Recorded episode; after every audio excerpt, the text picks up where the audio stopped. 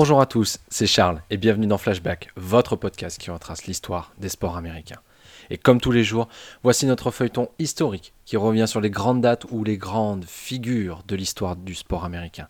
Et en ce 15 mars, on retrouve la MLB avec la retraite d'un lanceur historique de la MLB, Cy Young. En effet, le 15 mars 1912, l'un des plus grands lanceurs de l'histoire du baseball prend officiellement sa retraite à l'âge de 45 ans. Si vous débutez dans le baseball, ce nom vous dit sans doute quelque chose. En effet, le trophée du Cy Young est celui qui récompense le meilleur lanceur dans chacune des ligues de la MLB. Et son nom vient d'un autre très grand lanceur de la MLB du même nom.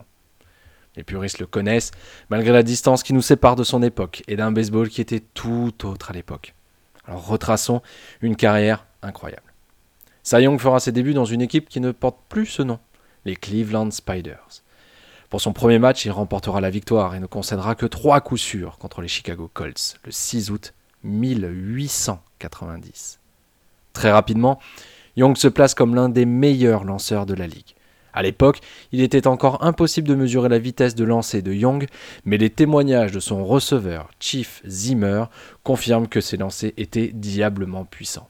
Chief Zimmer racontera qu'il rajoutait un morceau de steak dans son gant pour apaiser les lancers de Cy Young contre la paume de sa main. Lors de cette même saison, il remportera les deux matchs d'un double header pour clôturer la saison. La MLB décidera très rapidement de reculer la position du lanceur de 1,5 m pour les positionner à la distance qui est toujours en vigueur aujourd'hui, 18 m 44. De nombreux observateurs ont donné une raison à ce changement, la vitesse des lancers de lanceurs comme Cy Young. Le 18 septembre 1897, Young a lancé le premier match sans coup sûr de sa carrière dans un match contre les Reds de Cincinnati. En 1901, il rejoint l'American League et les Boston Americans. Il restera dans la franchise jusqu'en 1909. Lors de sa première année dans la Ligue américaine, Young était dominant. Il lançait à Krieger, qui avait également rejoint Boston. Young était le meilleur de la ligue en termes de victoires, de retrait au bâton et de moyenne de points concédés, les rats, remportant ainsi la fameuse Triple Crown pour les lanceurs, la triple couronne. En 1903, il jouera les premières World Series modernes contre les Pirates de Pittsburgh et les dominera de la tête et des épaules. Young a terminé la série avec un bilan de 2 victoires pour une défaite et une ERA de 1,85 en 4 apparitions. Boston a battu Pittsburgh 5 matchs à 3.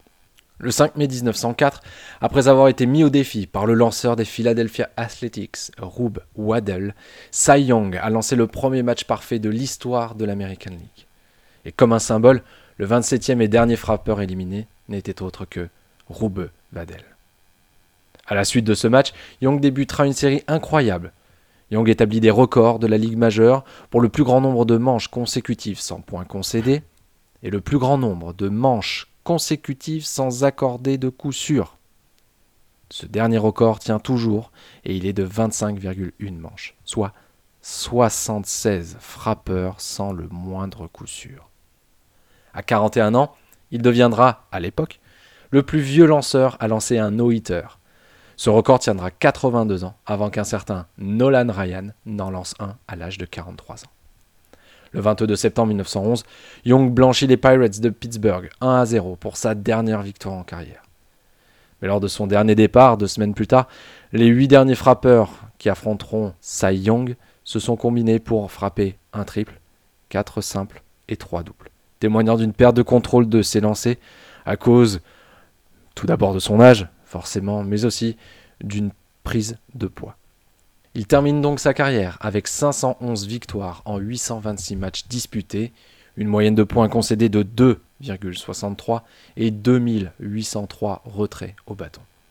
Et il possède toujours certains records. En effet, avec 511 victoires en carrière, c'est toujours un record.